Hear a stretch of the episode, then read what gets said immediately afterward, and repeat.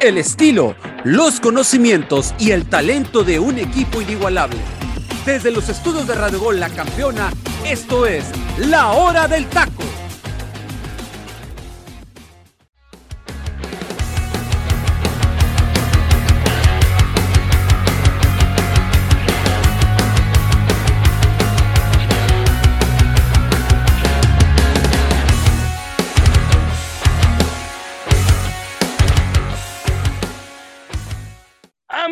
De la hora del taco, ¿cómo están? Muy, pero muy, pero muy buenas tardes. Tengan todos ustedes. Seguramente ya estaban olvidándose de mi voz, de esta voz coherente, cuánime, de esta voz que lo único que sabe hacer es lanzar argumentos preparados, como siempre. Obviamente eh, le aprendí a uno de mis amigos, José Luis Macías, que en un momento más lo voy a presentar, pero me da muchísimo gusto estar nuevamente con ustedes aquí ahorita al mando de la conducción del programa del día de hoy, ya eh, miércoles 11 de mayo del 2022, mitad de semana, gracias a Dios. Ojalá, ojalá ya llegue el día, el día viernes. Eh, vamos a empezar presentando al elenco del día de hoy con la pregunta inicial para cada uno para irnos de manera rápida, porque vaya que hay tema interesante en lo que será el día de hoy por la tarde ya los eh, cuartos de final del fútbol mexicano, dos partidos bastante interesantes que ya estaremos evidentemente desmenuzando con lujo de detalle. Dato importante y dato pispireta, el día de ayer no me presenté, cumplí un año aquí en la hora del taco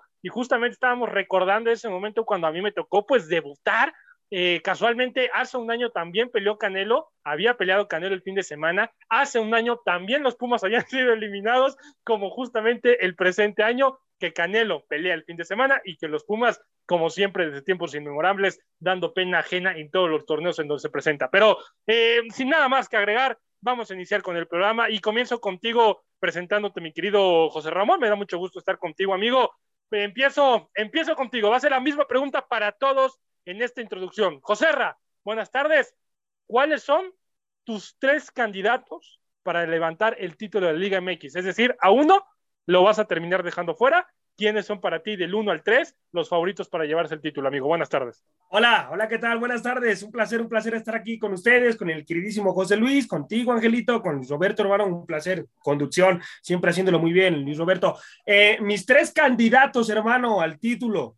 Comienzo por Pachuca, hermano. Yo creo que ese es el número uno. Ese es mi candidato número uno. El Club Pachuca es el equipo, yo creo que ha estado jugando mucho mejor, el más sólido el que te juega tanto bien de local como de visitante. Entonces yo creo que Pachuca es el número uno al que pongo, hermano. Eh, el número dos, yo creo que es Tigres, hermano. Tigres es el siguiente equipo. Sí, ha venido un poco la baja ahí con derrotas, eh, pero es un equipo que tiene un técnico que ya sabe cómo se juega en estas situaciones. Tiene jugadores extraordinarios en todas las líneas, tiene jugadores de peso. Eh, Guiñac, ¿no? Un futbolista, una figura importantísima en los Tigres en este momento que prácticamente es el que les está anotando eh, los goles, obviamente junto con todo y sus compañeros también, pero Guiñac también ha dado muchísimo de qué hablar en este torneo, gran, gran futbolista, y es un Tigres, hermano, que ya tiene un sistema de juego bien armado, ya sabe a, lo que quiere Miguel Herrera, sus futbolistas le entendieron bien el sistema y, están jugando muy bien. Ese es mi segundo candidato, y yo creo que el tercer candidato, hermano, eh, híjoles, está complicado, hermano. Eh, yo creo, yo creo que van a ser las Águilas del América, hermano, el, tercer candidato a mi punto de vista, porque es un equipo, es un equipo que también, hermano, eh, ha jugado desde que se puso este, este formato, es el que más ha jugado liguillas, es el que más ha estado en estas instancias, ya sabe perfectamente también cómo se juegan y tiene jugadores también de peso, hermano, que, que te pueden dar de qué hablar. Un Roger Martínez que, pues bueno, ha andado en un nivel ahí más o menos interesante, no como tiene que estarlo Roger, porque es un futbolista con cualidades muy buenas. De repente, de repente quiere como que despegar. Eh, ahí va Roger, está el mismo Valdés también, que es un gran futbolista. América tiene, tiene jugadores, hermano, el mismo Guillermo Ochoa en portería. Eh, o sea, tiene jugadores con esta experiencia que ya sabe cómo se juega en estas liguillas y al América no, no tienes por qué darlo por muerto, hermano, en estas instancias. Entonces, ese sería mi candidato número tres. Tu top 3, ahí está, ahí está. Vamos a ver. Vamos a ver si terminas teniendo razón al término, al término de la temporada. Mi querido Angelito, ¿cómo estás, hermano? Buenas tardes. Me da también mucho, muchísimo gusto volver a compartir eh, micrófonos contigo. Amigo, saludándote y también tus tres candidatos sólidos para llevarse el título de, la Liga MX. ¿Qué tal, Saguito? Te mando un saludo, un fuerte abrazo. Este miércoles 11 de mayo, una tarde, esperemos que la estén pasando bien nuestras radio escuchas. Igual, eh, pues agradecer estar aquí contigo de nuevo, con José Ramón, con José Luis, esos compañeros entrañables que se han armado aquí en la hora del taco. Pues bueno, yo creo que el, primer candidato para mí para levantar el título, y lo he venido diciendo desde, desde antes de que cerrara la jornada, es Pachuca. ¿eh? Para mí lo de Pachuca prácticamente ha sido un equipo muy bien embalado, muy dinámico. Eh, la verdad es que no ha perdido esa cohesión, ese ritmo. Ha presentado prácticamente lo mismo a lo largo de las 17 jornadas. Incluso nos hemos dado cuenta que a pesar de que cuando utilizó suplentes, eh, el equipo no pierde esa idea, ¿no? Tienen muy bien eh, estudiado lo que pide Guillermo Almada en cada uno de sus partidos. Tiene esa dualidad, ¿no? Gente con experiencia, gente joven, prácticamente le puede dar otra vuelta a esta liguilla y creo que este sería el torneo ideal para Guillermo Almada, ¿eh? porque hay que recordar que ha batallado mucho en liguillas, ¿eh? sobre todo con el equipo de Santos, que por ahí cuando llegó igual a un liderato fue echado en los primeros cuartos de, final, después pues batalló con Santos, llega una oportunidad para presenciar una final, pero al final de cuentas la pierde, ¿no? Entonces ese es el punto clave para Guillermo Almada para poder estar en esa cuestión de levantar el título, ¿no? El segundo, obviamente, yo me iría por Tigres, unos Tigres más que bien trabajados por parte de Miguel Herrera, por fin han encontrado lo que, lo que buscaba este entrenador mexicano, que era la, opción de generar muchos goles. No por algo empataron a Pachuca en cuestión ofensiva, eh, igualaron a la misma cantidad de 30 goles. La verdad, la parte de los franceses, pues ha venido muy bien a la, alza, a pesar de que las últimas jornadas no cerraron tan bien, sobre todo por las lesiones que presentaron tanto Gignac como Tobá pero creo que también este cuadro de Miguel Herrera ha encontrado una base, solamente lo único donde ha batallado es la parte defensiva, pero creo que en cuestión de jugadores, en cuestión anímica, en cuestión de experiencia y sobre todo de mentalidad, creo que estos jugadores le pueden sacar un mucho más provecho y sería como que los dos más cercanos al título. Al tercero que yo te daría, Saguito, ese, ese tercero yo lo alejaría bastante de poder alzar el título, ¿Por qué? Porque no, no veo esta ambigüedad en estos equipos que pues no vienen con esa cohesión, tienen momentos buenos, luego momentos malos, no tuvieron como algo que, que dijéramos que explotaron su máximo potencial o que nos hayan dado una exhibición tan clara, pero yo no por algo quitaría al actual campeón Atlas, ¿eh? sería mi tercer candidato. Creo que es muy complicado o hemos visto en torneos donde el que queda campeón es, es casi imposible que entre a liguilla, ¿no? regularmente siempre queda fuera o es eliminado en repechaje. Entonces, poder ver al campeón en estas instancias y sobre todo haber calificado en los primeros cuatro, creo que es algo de peligro y sobre todo que por lo menos podemos verlo en semifinales. Entonces, esos serían mis tres candidatos para levantar el título.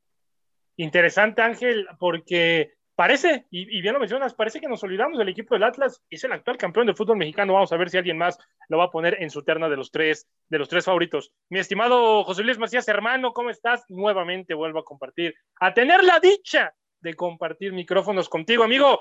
Tres candidatos para ti que tú pienses que van a ser los tres más sólidos para levantar el título del fútbol mexicano. ¿Qué tal, Saguito? Muy buenas tardes. Un gusto estar aquí contigo y mis compañeros en otra emisión más de La Hora del Taco. Un saludo cordial también a toda la gente que nos sintoniza en este debido momento.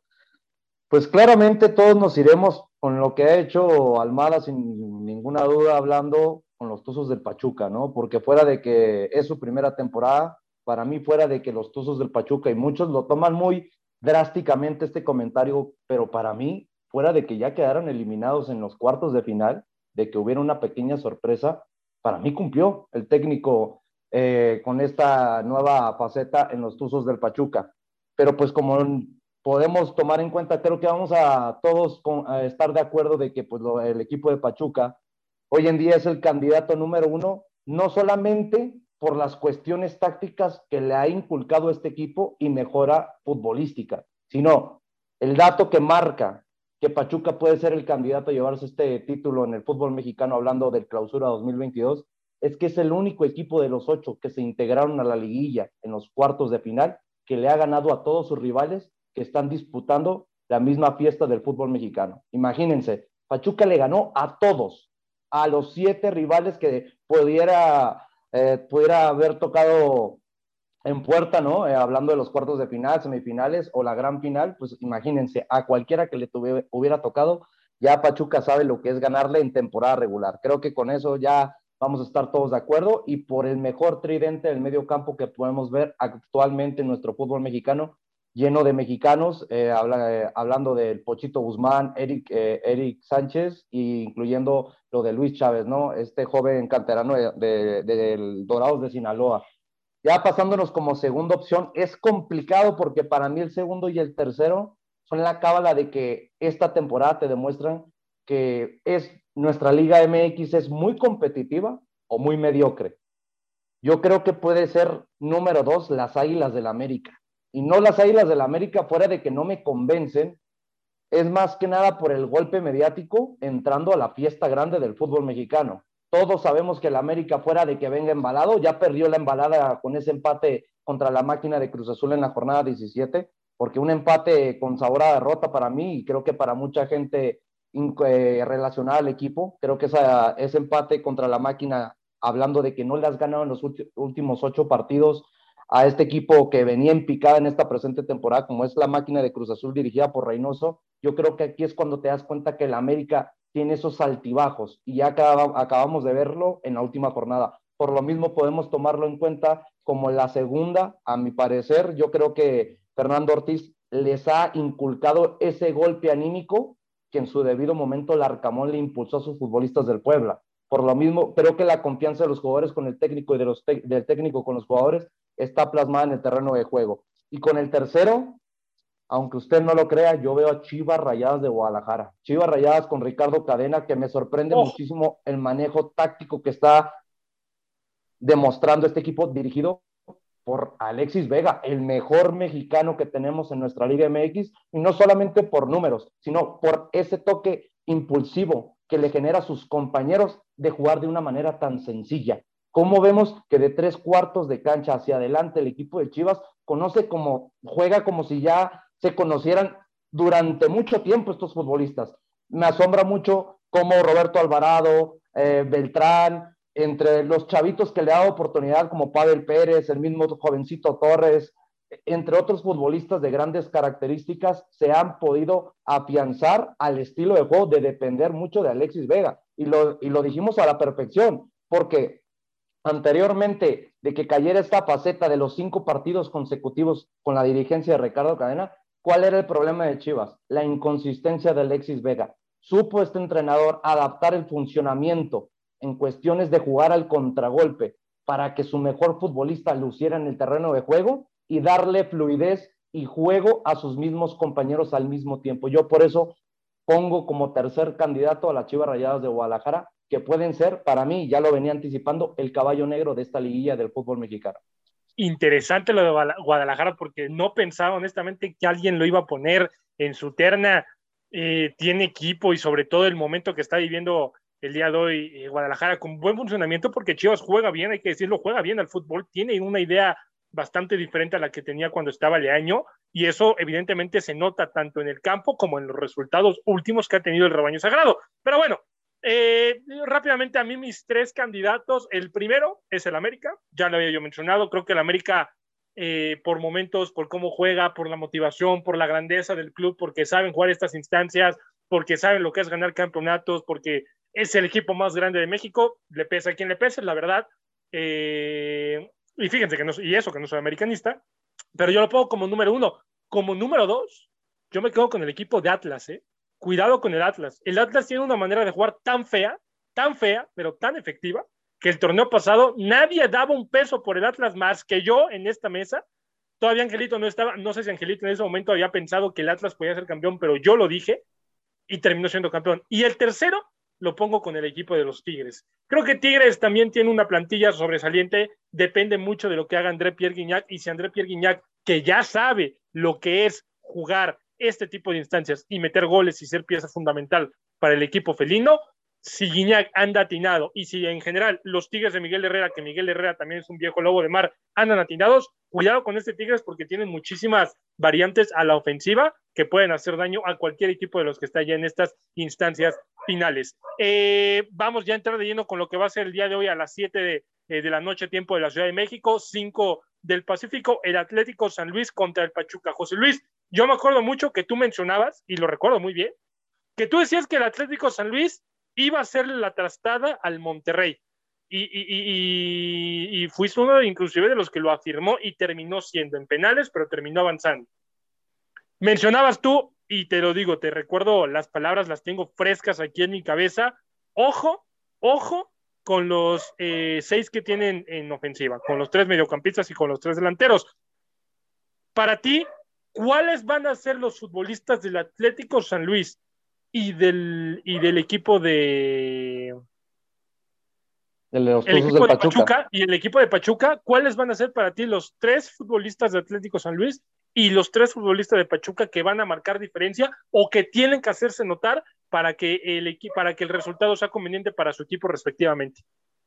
Número uno, Saguito, hablando del equipo local, el Atlético San Luis, eh, nomás tomando en cuenta, ¿no? Es que realmente habíamos visto a lo largo, desde la llegada del técnico brasileño Jardín, que le había impulsado otro funcionamiento muy ofensivo. Yo creo que es de esos eh, entrenadores que nos gustaría que llegaran muchísimo a nuestro fútbol mexicano por las cuestiones de generar un fútbol vistoso, algo que están acostumbrados a verlo muy seguido en Brasil. Por algo, es algo que creo que fuera de lo común ver un técnico con estas capacidades que con un equipo nada mediático como el Atlético San Luis venga a impulsar buenas cosas a nuestra liga.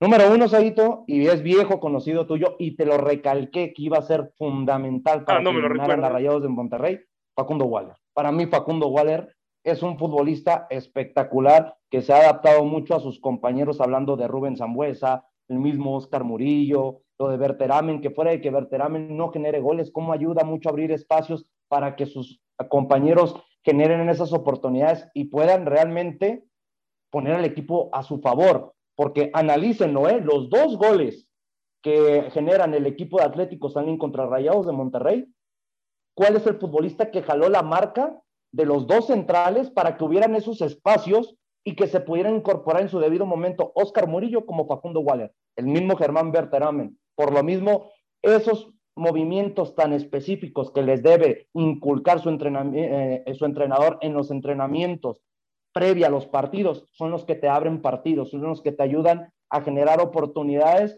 para saber efectuarlas de buena manera y el equipo Atlético San Luis lo hizo de buena manera. Gol de asistencia, igual que gol de asistencia, como incluiría en la posición número dos a Oscar Murillo. Creo que estos dos futbolistas se han conocido a la perfección y se ve en la relación de cómo se mueven en el campo, porque en muchas cuestiones de cómo van avanzando los minutos vimos que el mismo Facundo Waller siendo extremo por izquierda, se pasaba al lado derecho. Y el mismo Oscar Murillo jugando por derecha se pasaba al lado izquierdo. Y cosa curiosa, que cuando rotan los dos futbolistas, generan las oportunidades para los dos goles de Atlético San Luis contra Monterrey. Y el tercero, creo que la experiencia y la picardía de Rubén Zambuesa va a ser fundamental para que este equipo tenga los manejos de tiempos de lo que es jugar una liguilla del fútbol mexicano. Y creo que hoy en día analizando de todos los futbolistas que han jugado liguillas presentemente, creo que Rubén Zambuesa es el que más ha jugado, que actualmente se puede tomar eh, en cuenta de las ocho plantillas del fútbol mexicano. ¿eh? Sería bueno analizar ese dato, pero creo que es Rubén Zambuesa el, que más ha contado con liguillas en, la presente, en la presente liguilla, específicamente de los ocho planteles. Y por el lado de Pachuca, no me lo vas a creer, Saguito, pero me quedo con así, en hilerita, el tridente el tridente de medio campo, Pochito Guzmán, Luis Chávez y Eric Sánchez, porque estos tres futbolistas son la generación de gol del equipo de los Tuzos del Pachuca. Si realmente Avilés Hurtado, Romario Ibarra y Nicolás Ibáñez han generado oportunidades, es por las grandes asistencias y virtudes que le generan estos tres centrocampistas mexicanos para abrir, abrir el juego y fuera de abrir el juego, generar esos espacios y pases entre líneas para dejar solos a sus compañeros y que sepan concretar sus oportunidades. Completamente de acuerdo contigo, José Luis. Eh, híjole, el equipo de Atlético San Luis es un equipo que tiene, una, que tiene un buen plantel. O sea, realmente tú volteabas a ver al, San Luis, tiene un equipazo, quizás no para estar peleando por el título torneo tras torneo, como por ejemplo Tigres, este, América, o equipos así, pero el equipo de Atlético San Luis tiene un equipo bastante interesante. Y ojo, eh, porque yo no veo tampoco con malos ojos que puedan sorprender a Pachuca. Por eso yo no puse a Pachuca en mi terna favorita, porque yo creo que a Pachuca se le va a complicar este partido enormemente. Eso ya lo veremos. Eh, Angelito, misma, eh, mismo partido, nos quedamos aquí mismo. ¿Quién parte? Obviamente, a ver, es una pregunta quizás que tiene un poco de lógica, no quiero que caigas, ajá, exacto, pero no quiero que caigas en ambiguo, quiero que sea una pregunta capciosa. ¿Quién es el favorito en este partido? Porque, a ver, Pachuca viene de descansar, tiene semana de descanso, el, Pachuca no juega la semana pasada repechaje, y Atlético de San Luis viene de pegarle al Monterrey en el estadio BBVA y jugándole a tú por tú y por ciertos lapsos superándolo. ¿Quién parte en esta llave como favorito para avanzar a la siguiente etapa? Para mí sigue siendo Pachuca, ¿eh?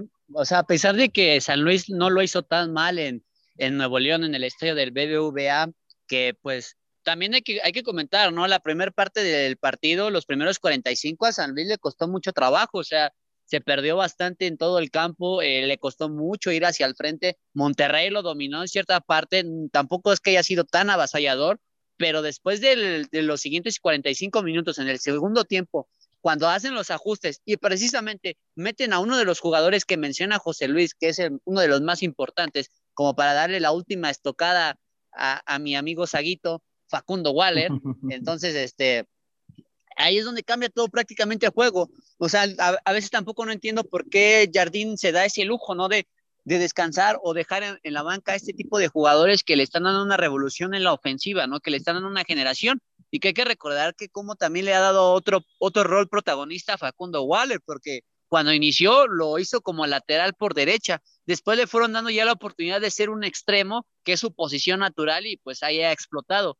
Pero para mí lo de Pachuca no pierde por nada su, su favoritismo. Creo que a pesar del descanso era algo que necesitaban, incluso el mismo técnico lo dijo, yo necesitaba ya este descanso. ¿Por qué? Porque mis jugadores venían de selección, porque eh, hicimos 17 jornadas a un ritmo muy, muy competitivo. Eh, prácticamente se desgastaron algunos, estaban otros ya más que cansados porque el ritmo que te ofrece Pachuca en cada uno de sus partidos es el mismo. O sea, no, no hemos visto un partido por lo menos flojo de Pachuca en cuestión de intensidad, en cuestión de ir a recuperar la pelota. Prácticamente es perder la bola y e, ir a presionar. O sea, el que pierde va a presionar, apoya, se apoya con un lateral, se apoya con un contención, incluso los extremos, o sea, prácticamente todos están convencidos que cuando se pierde la pelota hay que recuperarla en lo más pronto posible y sobre todo, ¿por qué? Porque es cuando el rival apenas se va a acomodar y es donde pueden encontrar y explotar esos espacios que busca siempre Pachuca y sobre todo en los latigazos que puede ofrecer jugadores tan rápidos como Romario Barra o el mismo Avilés Hurtado.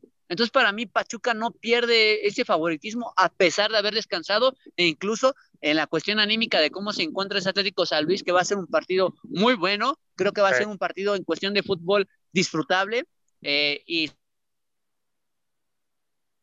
ahí, tuvimos, ahí tuvimos un, problemilla de, señal. Ya saben que estas Los equipos que vienen jugando muy bien a la pelota, pues pudiera ser un partido los que tenemos en las siguientes. ¿Ahí, se, escucha? Sí, sí, te escuchamos, te escuchamos. Termina tu comentario, por favor. Ah, ok, entonces te digo que a pesar de que pudiera ser de que es un, es un encuentro de dos equipos intrascendentes, yo creo que sería uno de los que te ofrecerían un poco mejor espectáculo a comparación de los que tenemos en los otros partidos de liguillas, ¿eh? completamente de acuerdo contigo. Sí, sí, sí, sí. Evidentemente en el papel, Pachuca es el favorito, evidentemente. Pero eh, Monterrey era el favorito y vean lo que sufrió. Y Puebla era de los favoritos y estuvo a punto de ser eliminado y tenía que haber sido eliminado. Cierro contigo los, los este partido, mi querido Joserra. Eh, eh, ¿Afectará en algo que Pachuca no haya jugado la semana pasada en repechaje? Sabemos que el ritmo importa en el deporte en general, no solo en el fútbol. Y como tal, Pachuca viene descansado y Atlético de San Luis viene embaladito porque no descansó y viene con fútbol. ¿Afectará en algo o es un dato intrascendente y se va a terminar definiendo por el favoritismo? Todo depende, hermano, cómo esté la situación del técnico jugador, porque también te puede afectar en la situación de, pues no, no estuviste en ritmo futbolístico, también le puede afectar a Pachuca, por supuesto, eh, es una vertiente en la situación, te digo, cómo vengan los músculos del futbolista, cómo, cómo esté físicamente, ¿no? Y también mentalmente, eso también eh, es importante. Eh, no te la puedo responder así como tal, hermano, si puede afectar o no, sino es, es una situación interna, por así decirlo, entre el futbolista con el técnico, y pues es que el técnico le pregunta al futbolista cómo se siente, si eh, eh, si puede ir de, titular en la situación de Atlético San Luis, ¿no? Te estoy hablando en este momento porque pues ellos vienen con el ritmo del repechaje, sí puede, sí puede afectarles esa situación. A Pachuca, pues no tanto, efectivamente tuvieron una situación de descanso, pero también puede hacer que se les rompa el ritmo. Entonces, eh, es, es, una situación compleja, Saquito. Ya dentro del campo, pues ahí es donde, donde se va a ver realmente a quién le termina afectando.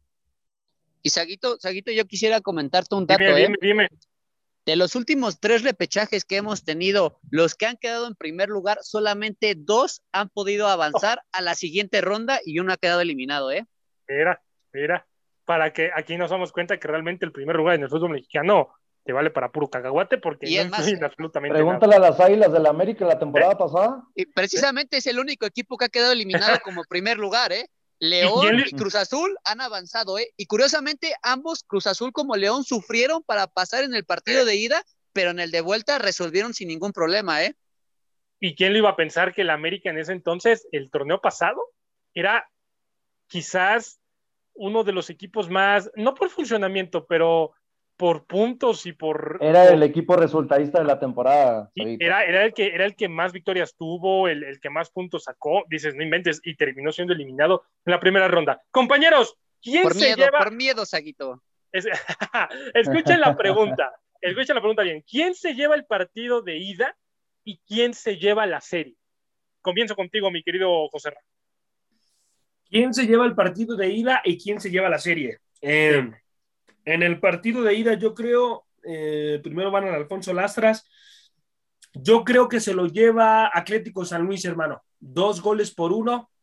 y, se, y, se, termina llevando la serie Pachuca, hermano, en el Hidalgo. Oh, ¿Por qué? ¿Por qué? Porque es, eh, porque es un equipo que impone también Pachuca allá en el Hidalgo. Va a estar lleno, el estadio va a estar a reventar, eh, como en el Alfonso Lastras.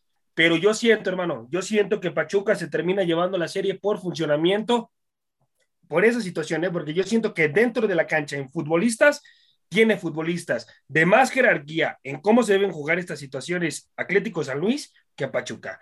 ¿eh? Entonces, si nos vamos a funcionamiento, yo creo que ahí se la lleva Pachuca en situación de experiencia. Atlético San Luis, yo creo que está un escalón arriba, hermano. Pero en cuestión de funcionamiento, me decido por Pachuca. Se lleva la serie allá en el Hidalgo, hermano el equipo Ok, ok. José Luis Joserra dice que, eh, que el equipo de Atlético San Luis se lleva la ida, pero pierde la serie. ¿Tú qué opinas?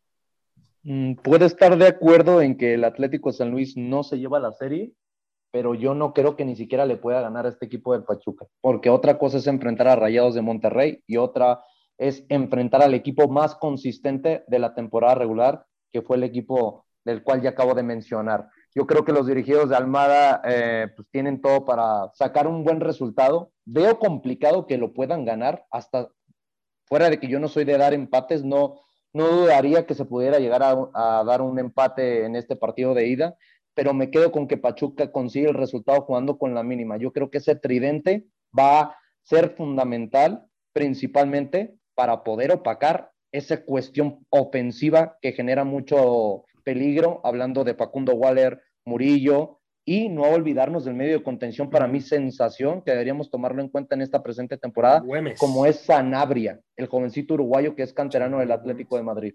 Completamente de acuerdo, y es verdad. Yo me quedo con la tuya. Yo creo que el partido de ida tampoco soy mucho de dar empates, sobre todo porque en las apuestas no nos gustan los empates, porque casi no se dan y son los que más pagan, pero eh, sí veo yo un empate el día de hoy allá en, en, San Luis, un 1-1, pero sí veo yo a Pachuca llevándose esta serie, por, por lo que ya decía José Ra, que coincido. Eh, al final del día, Pachuca es un equipo experimentado, Almad es un tipo que ya sabe lo que es jugar esta instancia, y Pachuca evidentemente, evidentemente tiene mejor funcionamiento y tiene mejor plantel a mi punto de vista. Eh, pasamos al siguiente partido antes de irnos a la rolita. Eh, pasamos al siguiente partido del día de hoy, que vamos a tener partido bien interesante, pero bien interesante. Aquí los boletos en Puebla ya fueron, adiós, bye, baratísimos, quieren que la gente esté ahí.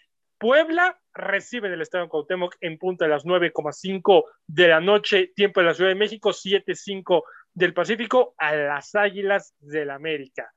El América que se hablaba que quería Nicolás Larcamón, Larcamón que esa noticia pues desestabilizó completamente al equipo enfranjado. partido interesante. Empiezo contigo, Angelito. Muy, ¿Ves un, un, claro favorito para esta llave? ¿O crees tú que va a ser un partido cerrado, cerrado con C mayúscula? Yo creo que este partido es el que veo más cerrado. ¿Por qué? Porque siento que ambas escuadras van a tener o van a ser muy cautelosas al momento del partido de ida. Si acaso más América, sabiendo que la tiene la ventaja de que si quedan empates, obviamente como al recibir en casa en la vuelta, pues tiene aún mayores probabilidades de poder avanzar fácilmente sin necesidad de pues desesperarse, ¿no? O hacer un juego inteligente, aunque hay que recordar que les pasó en la liguilla pasada, por querer jugar algo así, prácticamente les dieron la vuelta en el partido de vuelta y los hicieron ver muy mal. Pero también veo a un Puebla que futbolísticamente igual está muy perdido, que le ha costado mucho trabajo encontrarse. Quizás el triunfo del repechaje les da cierto, cierto ánimo, cierta eh, felicidad de que pues por lo menos han conseguido un triunfo, pero también, o sea, de qué forma los hicieron llevar a los penales el equipo de Mazatlán. Entonces, para mí es un partido que va a estar bastante cerrado. Hay que ver qué puede presentar también Nicolás Larcamón, porque últimamente le ha movido mucho a su cuadro, le ha movido mucho, mucho. Entonces, también es la parte inconsistente del Puebla, ¿no? Que al no poner un cuadro consecutivo titular, igual afecta un poco en el funcionamiento. Y también ver si lo del Tano Ortiz va a respetar al cuadro que venía utilizando cuando le dieron los mejores resultados. ¿Por qué? Porque en el último partido contra Cruz Azul, por la dichosa expulsión, bueno, no expulsión, sino por la acumulación de tarjetas que tuvo Roger Martínez, cambia de cuadro, mete otros jugadores, cambia la estructura y prácticamente se vio una América muy, muy feo, ¿eh? Creo que ha sido el peor América que he visto jugando con el Tarno, con el Tano Ortiz. Entonces, en ese aspecto creo que va a ser un partido bastante cerrado e incluso yo me adelantaría que un jugador fundamental para el equipo del América sería Diego Valdés y para el Puebla sería el portero Anthony Silva, ¿eh? Sí, sí, sí, sí. Eh, para mí también es eh, este y el de Guadalajara, las, las dos llaves más cerradas que vamos a tener esta etapa de cuartos de final. Antes de pasar con José Luis y con José Ra, vámonos al momento musical del aro del taco, porque si no el tiempo apremia y el tiempo nos come. Nosotros podríamos estar platicando de esto una o dos horas de manera consecutiva sin ningún tipo de problema, pero vamos a la rola que el buen teacher eh, Delfino nos manda, que por cierto le mandamos un saludo, y terminando, regresamos aquí completamente en vivo y en directo a la hora del taco. Córrela, mi Freddy. Este es el momento musical de La Hora del Taco. Somebody once told me the world is gonna roll me. I ain't the sharpest tool in the shed. She was looking kind of dumb with her finger and her thumb in the shape of an L on her forehead. Well, the years start coming and they don't stop coming. To the rules and I hit the ground running. Didn't make sense not to live for fun. Your brain gets smart, but your head gets dumb. So much to do, so much to see. So what's wrong with taking the back streets? You'll never know if you don't go. You'll never shine if you don't glow. Hey now, you're an all-star. Get your game on, go play. Hey now, you're a rock star. Get the show on, get paid.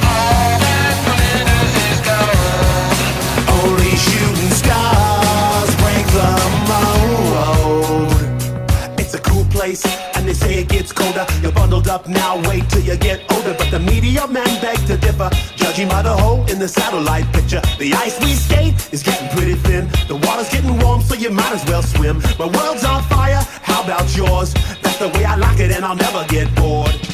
Hey now, you're an all-star. Get your game on, go play.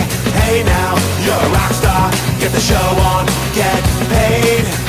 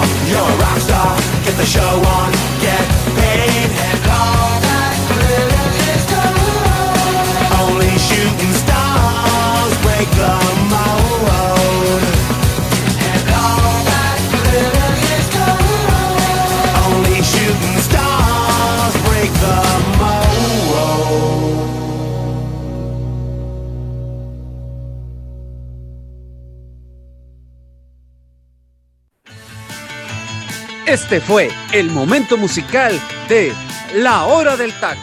Estamos de regreso, estamos de regreso, mis queridos, mis queridos compañeros. Una, una rola, no nos vamos a alargar mucho porque si no el tiempo luego nos come, pero una canción que evidentemente todo el mundo ha escuchado y la ha escuchado simple y sencillamente por una sola razón, y es que todo el mundo ha visto la película de Shrek. Eh, acá hay que haya persona que no, la, que no la haya visto, simple y sencillamente pues no, no, no, es, un, no es un ser humano vivo en esta tierra, es eh, un poquito de la rola, eh, toda una estrella All Star de eh, la banda de Smash Mouth, que prácticamente pues All Star significa toda una estrella, es una canción de la banda estadounidense de rock Smash Mouth, fue lanzada el 4 de mayo de 1999, el año en el que nací, como en un segundo sencillo de su álbum Astro Long, y es una de las canciones más exitosas del grupo, alcanzando el puesto número 4 en el Billboard Hot 100. En ese formato, esta dura 3 minutos con 21 segundos, que son completamente una joya musical. Compañeros, creo que todos estamos de acuerdo que esta, esta canción la hemos escuchado por Shrek. No, claro que sí, Saguito, eso es, No, eso es más que concuerdo obvio. ¿eh? totalmente. Es donde, es donde la, la escuchamos, pues ya es donde yo la escuché y cuando, luego, luego cuando empiezo a escuchar el, el, el sonido, eh, cuando va empezando la canción, luego, luego se me remite a esa primera entrega de la película de Shrekers. Oye, Saguito, pero literal, ¿no? La, la canción hasta cuando la escuchas, fuera de que te pone de buenas, te sientes toda una estrella escuchando esta canción y fuera de todo esto que conlleva, que realmente no por algo y creo que por cuestiones de gustos personales, yo creo que en, en animación eh, animada, hablando de estas películas que salieron a inicios de los 2000 en, en 3D, creo que por algo Shrek se volvió una escuela, ¿no? Del cine y por algo este tipo de canciones quedan en la historia de lo que es mm, la pausa y el final de una, de una película que creo que pasen los años, jamás te cansarán, jamás te cansarás de, de verla, pues. Correcto, yo puedo ver Shrek. Todas las entradas, porque todas las películas son buenas para mí las de Shrek, pero sí, como bien dices, son de esas Ay, películas de la ver. 1 a la 2, la Yo, más yo la me 1 y quedo en la la 2, 1, hermano. ¿eh? Y yo con La la 1 y 1. la ¿eh? 2, las otras como que ya muy relleno, hermano. Como de muy a fuerzas. Como, como, como que ya no las querían hacer, como ya no le echaban muchas ganitas a la actuación. No, a mí me gustan todas las entregas, son muy buenas, son películas que valen mucho la pena, sobre todo para pues, los pequeños, ¿no? Que son al final del día los que para, para los que hacen las películas, pero uno también como adulto, eh, 27, 28 años, 30, 35, 40, nos siguen gustando esas canciones. Regresamos ya a lo que, a lo que nos truja, a lo que sí le sabemos, porque no le sabemos mucho al tema del cine, pero sí le sabemos al tema del fútbol. Y José Luis, voy contigo. Eh, tú has criticado en la temporada regular, han sido más las críticas que los elogios que le das al Club América, pese que el América tiene un buen funcionamiento, no lo pones tú en tu terna para ganar eh, como opción número uno el campeonato. Y por el otro lado, sabemos lo que has hablado del equipo de Puebla, es un equipo que no te termina de convencer, ¿no? Es un equipo que quizás no te termina de convencer. ¿A cuál de los dos irle? ¿Funcionamiento del equipo de Puebla, que empezó muy bien pero se cayó? ¿O funcionamiento del Club América, que empezó terriblemente y le alcanzó para meterse al cuarto lugar? ¿Con quién te quedas tú en esta llave? Es que realmente, Saito, es demasiado complicado porque ninguno de los dos en cuestiones tácticas me terminan de llenar o de convencer. ¿A qué me refiero? Eh, nomás para recalcar, y no es tener algo en contra contra el equipo del Puebla, pero de nueve partidos que ha disputado últimamente, solamente le ha podido ganar a un León que sabíamos que venía en picada. Porque sí, todos muchos van a decir, oye, pero le ganaron a Mazatlán para el paz, sí, pero en los 90 minutos fue empate.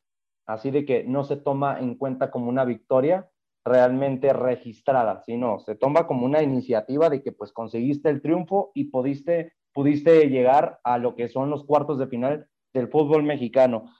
Y hablando de las Águilas del América, yo creo que Fernando Ortiz impulsa esa emotividad, esa confianza que en los principios de temporada mirábamos con el Arcamón, con este equipo de Puebla. Porque para mí, más que cuestiones tácticas, generación de juego, que sí, realmente estamos viendo la mejor versión de varios equipos, de varios futbolistas de las Águilas del la América, que a mí me sorprende muchísimo cómo criticaban tanto a Diego Valdés y ahorita es el referente, el capitán, el que plasma la generación de juego de este equipo azul crema con Federico Viñas, que tal vez no hace tantos goles, pero cómo abre espacios para que sus compañeros puedan generar oportunidades, ya sea Richard Sánchez, el mismo Álvaro Fidalgo, el mismo Cendejas, que para mí Cendejas se está al tú por tú con el mismo Diego Valdés de ser el fichaje de la temporada hablando de las Águilas del la América. Yo creo que los dos futbolistas han rendido de una manera que no se tenía tanto presupuestada. Sabíamos que iban a ser futbolistas que le iban a dar tal vez un buen rendimiento, pero sorprende más lo de Cendejas, sabiendo de su pasado Chivas, sabiendo de que en Necaxa ya se le miraban buenas cosas y que no le pesó la camiseta de las Águilas del la América en plasmar sus cualidades futbolísticas.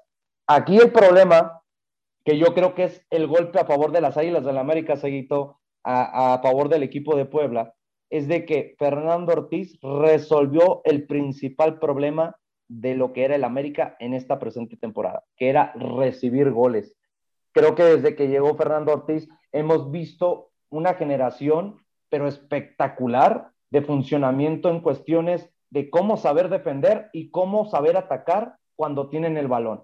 Solamente el América ha recibido, ahí nomás el dato, dos goles en los siete partidos dirigidos por, el mismo, eh, por el mismo eh, Fernando Ortiz. Se me está yendo de, estaba acordando de que muchos están subiendo a la tanoneta, pero no, yo la verdad, lo, sorprende mucho, ¿no? De que esta América fuera de conseguir seis victorias consecutivas, todavía no me termina de convencer, pero yo creo que este equipo de Puebla, en comparación a lo que comentaba mi compañero Angelito, es la llave más dispareja que veo de las cuatro en la liga del fútbol mexicano. ¿eh? Yo creo que por favoritismo abismal veo las Águilas de la América en semifinales del fútbol mexicano.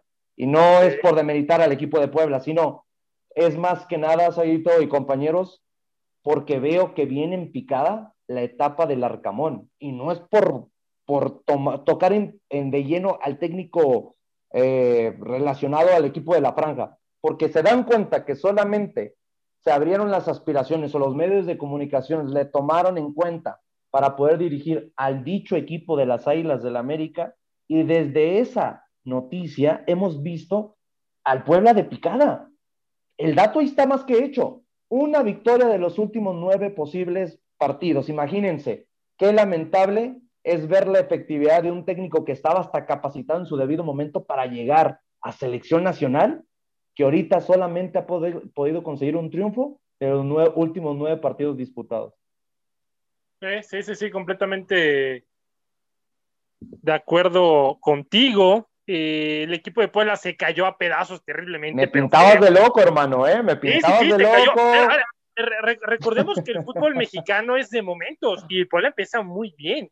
Y, muchos criticaban al equipo de bueno, pero es que aquí le ganó, no, le ganó a Tigres, le había ganado a Monterrey, había hecho partidos interesantes, al América lo exhibió aquí en el Cuauhtémoc, ese día el América tuvo que haberse llevado una goleada de esas tremendas. ¿eh? Por uno, también, ¿eh? A doble, exacto. Y lo que mencionas tú, José Luis, de los dos eh, goles que ha recibido el Tano Ortiz, es un dato que es correcto si no mal recuerdo, uno fue contra Rayados, de Monterrey, y en ese partido recibió los dos goles. Los dos, y después pero después recibió uno contra Tijuana. Sí, ándale, pues, sería, entonces vendrían siendo tres. No me acordaba de ese gol contra Tijuana. Ese que vimos, ese que vimos juntos, por cierto, José Luis. Exactamente. eh, José Ra, a ver, sin... quítate la playera en este partido. No, ya, y le pides imposible, le pides imposible. quítate la playera. Vamos a analizar eh, el funcionamiento de, de ambos equipos. Puebla es un equipo que se cayó a pedazos, ¿por qué? No lo sé. América es un equipo que levantó, ¿por qué no lo sé? ¿Cuál sería tu opinión del por qué el Puebla se cayó tan feo y por qué el América creció tan notoriamente que le alcanzó para estar en liguilla directa cuando hace ocho jornadas el América era el colero de la Liga MX? ¿Qué, factor viste en esos equipos para que uno bajara y para que el otro eh, subiera de manera drástica en ambos casos? Eh, yo creo que el primer factor, voy con lo de las Águilas del América y ahorita te defino la situación de Puebla, hermano. El primer factor de las Águilas del América, hermano, fue que el Tan Ortiz llegó a poner orden, como ya lo comenta mi amigo José Luis, en defensa, a, a hacer grupo, hermano, a, a, empezar a hablar con el futbolista en situación personal, en donde se acomodaba mejor, en donde podía brindarle mejor espectáculo.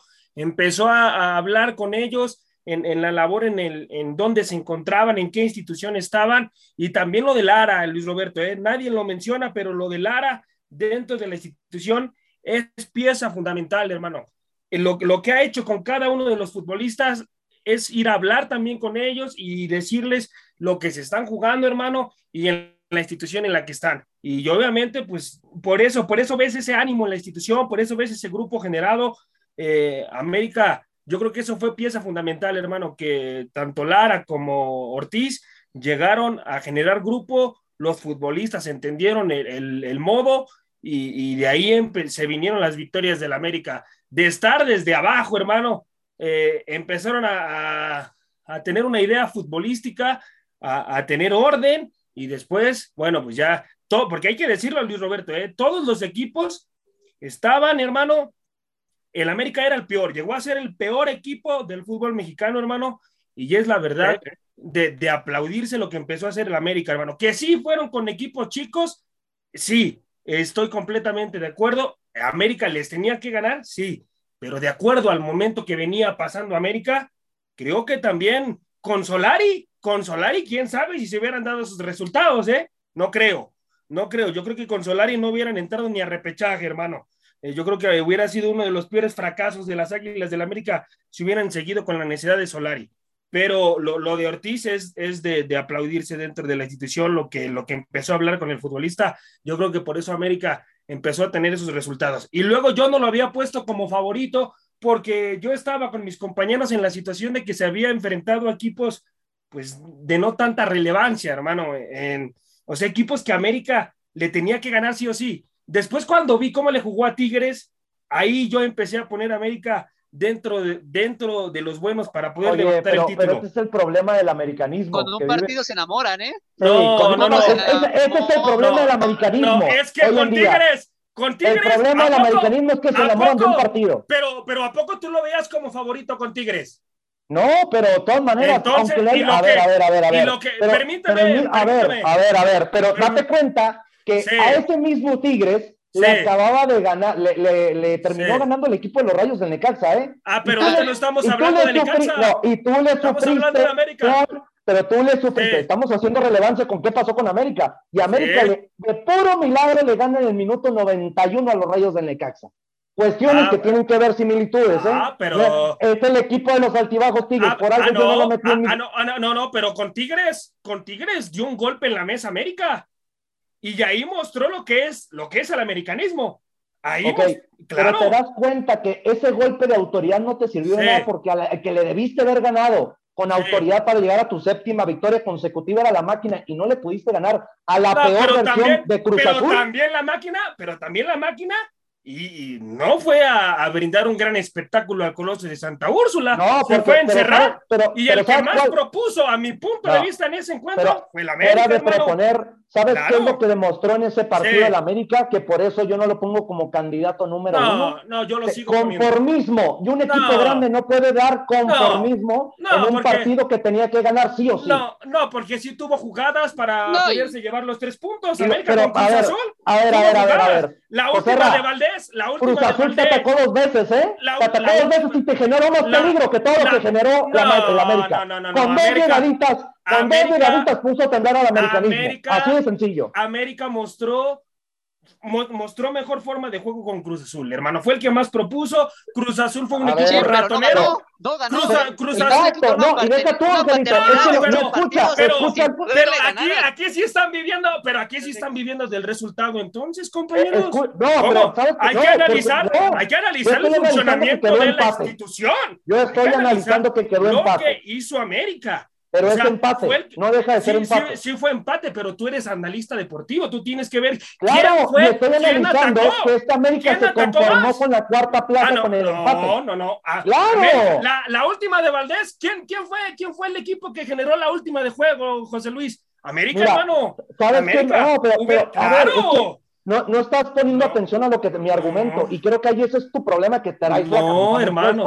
No, no, no la traigo puesta. No, Estoy analizando lo que está sucediendo ah, con la Yo institución. también te estoy analizando. ¿Te diste eso. cuenta que los dos llegadas de la máquina de Cruz Azul generaron Sí. más peligro que todos los que generó las Águilas del América? Eh, no, pusieron, no. más, pusieron más en peligro al Cruz americanismo. Azul. Dos llegadas que las cinco o seis Cruz- de las Águilas del Cruz América. Azul para que te des picada. cuenta de la efectividad tan Cruz Azul. pequeña que tenía el Cruz Azul, Cruz que con dos benditas Ah. jugadas puso más en peligro Ah, a Paco bueno. Guillermo Ochoa, que hiciste figura a jurado, un portero que ni siquiera realmente es un portero de gran Ya me diste la razón. Ya me diste la razón, hermano. No, Y Ya me aparte, diste la y razón, aparte que ¿no? América Ya me no se diste puede la razón. quitar esa te estoy- paternidad de realmente te estoy jodiendo más. Sí, no, es que me da risa que dice, le doy la razón, no, porque qué lamentable que Paco Guillermo Ochoa hubiera lucido más con solamente dos atajadas que el mismo Sebastián Jurado. Qué lamentable. Ahí te das cuenta del conformismo del equipo. No, ¿cuál conformismo? Ahora- América fue el que más brindó en ese partido, José Luis, por Ahora, favor. Pero brinda- no pero sé, ¿qué te no sé si qué es quedó lo en que empate, hiciste. estimado, quedó en Así- empate. pues así es el fútbol, hermano. No se le dio, no se le dio. América, a mí me preocuparía, José Luis, si América no hubiera brindado espectáculo. No, si América ay, se no. hubiera, Oye, se hubiera espérame, achicado con Cruz respeto. Azul. A ver, América, América Oh, y- no, pero estás- fue el que, fue el que más respeto, brindó. estás muy Cruz- jodido, el ¿eh? rival, el rival, el rival también juega. No, No, no, no, no, espérame, no. espérame, Ese el rival, el rival, también juega. Cruz Azul se encerró. Claro, de claro, pero 90 minutos. espectáculo. Por favor, por Lo favor. a ver, a ver, compañeros, y creo que todos vamos a estar de acuerdo, menos José Ramón. Dice espectáculo en el América Cruz Azul, y es el peor partido que le he visto a Fernando Ortiz No, en la etapa del América. Estoy, no, ah, bueno, tú lo Es el peor partido, y dice que dio Y lo de. Valdés, y lo de Valdés quedó mucho a deber con Cruz Azul, ¿eh? Cuidado. No, no, no, Valdés. ahora te lo estás No, cubriendo, ahora te no, estás defendiendo con los No, jugadores. No, no, no, no, no, no, no. Apenas agárrate los huevitos, agárrate, la, no, los huevitos y mantenga su argumento. Valdés quedó compañeros. muchísimo a deber, Cruz. Con, Yo les voy a- con Valdés. Yo les voy a ¿eh? Preguntar ya, Cruz Azul- compañeros, ya les voy a Ay, ay, preguntar ay. yo. En, este, en esta llave ya para pasar a prácticamente Sí. el último tema y, y tocarlo por lo menos unos minutos porque no tenemos que dejarlo pasar. Joserra, misma pregunta. ¿Quién gana el partido de ida y quién se lleva la serie? Yo creo que América, hermano, y sin, y sin ponerme la playera, yo creo que las Águilas del América, hermano, porque es el equipo que está mostrando mucho mejor funcionamiento, hermano. Eh, es- saben a lo que juegan.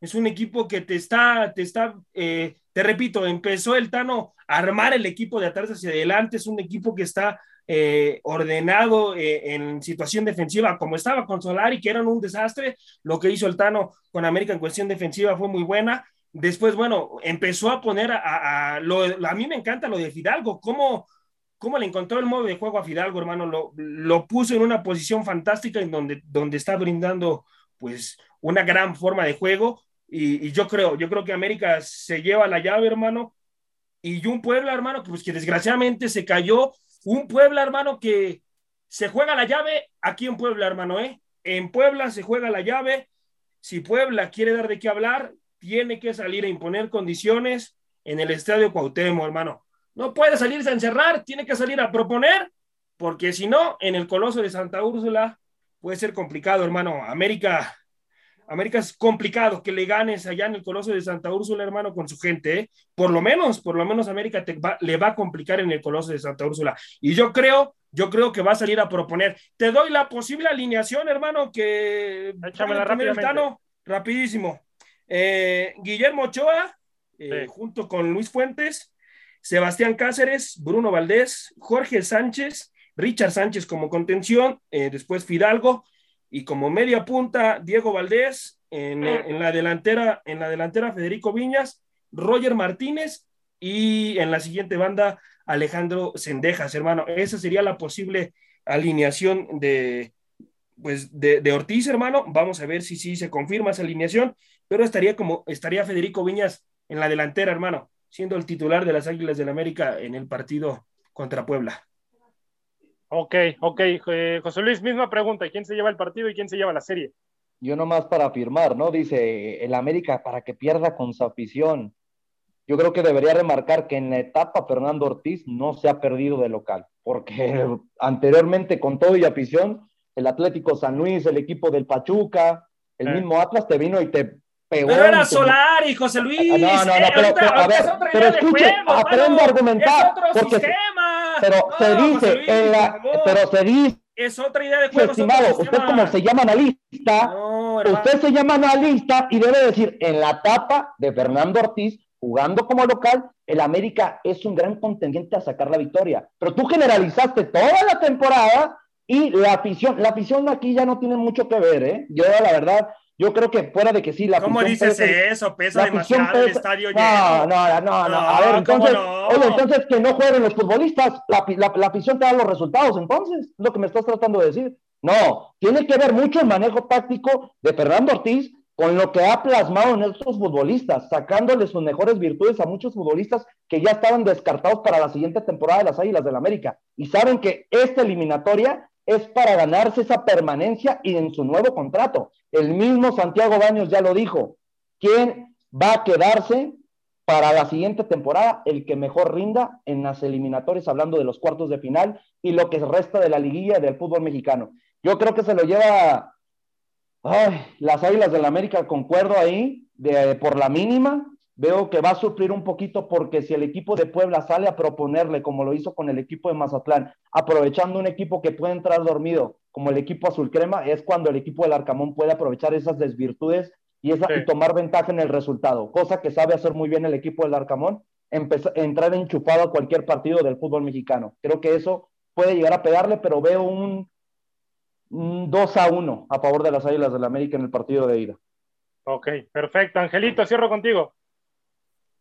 Es un partido bastante complicado, ya lo dicen mis compañeros. Creo que América se llevaría apretadamente el partido de ida. Eh, yo me atrevería a decir que se lo lleva igual por el mismo marcador que dijo José Luis, ¿eh? un 2 por 1. ¿eh? La verdad es que este Puebla también no tiene ya nada que perder porque pues, pues sabemos que en cuestión de fútbol ha hecho muy poco, ha producido muy poco. ¿eh? Correcto. Yo me voy con este partido de ida que lo gana el Puebla 2 por 1, pero en el Estadio Azteca lo termina ganando el equipo, el equipo del América para avanzar a la semifinal. Y eh, ya para terminar el programa, José Luis, de manera, de manera muy breve, eh, Erling Haaland, pues a falta de que se haga ya oficial por el propio club y demás, pues estaría llegando ya al equipo, al equipo Citizen allá con Pep Guardiola. Incorporación importante, ¿no? Porque Pep Guardiola está ahogado en un vaso de agua. La liga, la liga, pero la Champions, ¿para cuándo? Este es el jugador que necesita Pep Guardiola para por fin conseguir la orejona. Aquí lo complicado, Saguito, brevemente del gran fichaje, el manejo directivo que está teniendo el Manchester City con esta nueva incorporación para la temporada 22-23 de Erling Brown Haaland, la verdad es espectacular.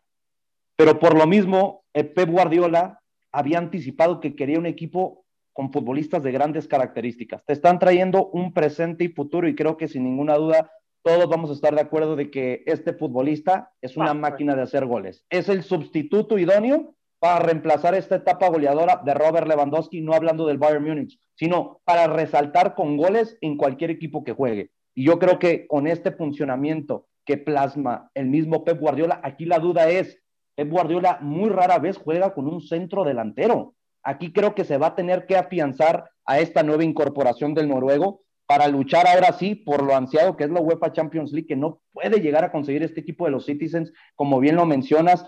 Creo que esta es una de las armas impresionantes que tenemos que tomar en cuenta para la siguiente temporada, incluyendo a para mí un fichaje que muy calladito, pero qué jugador, y lo veremos del lado izquierdo acompañado por el mismo Erling Haaland y por lado derecho a Ryan Mares en un presente futuro, que estoy hablando nada más y nada menos que del argentino Julián Álvarez, canterano de River Plate, que ya lo incorporaron a inicios del mercado de transferencias y lo dejaron este semestre para que siguiera teniendo continuidad con el equipo sudamericano argentino. Así de que, pues, bien lo mencionas, Saguito, yo creo que ya es momento de realmente que este equipo tome una batuta y el gancho mediático de la directiva, igual que fuera de haber pichado a Erling Brown Haaland, es para totalmente llegar a un acuerdo con una nueva renovación de Pep Guardiola de dos años más.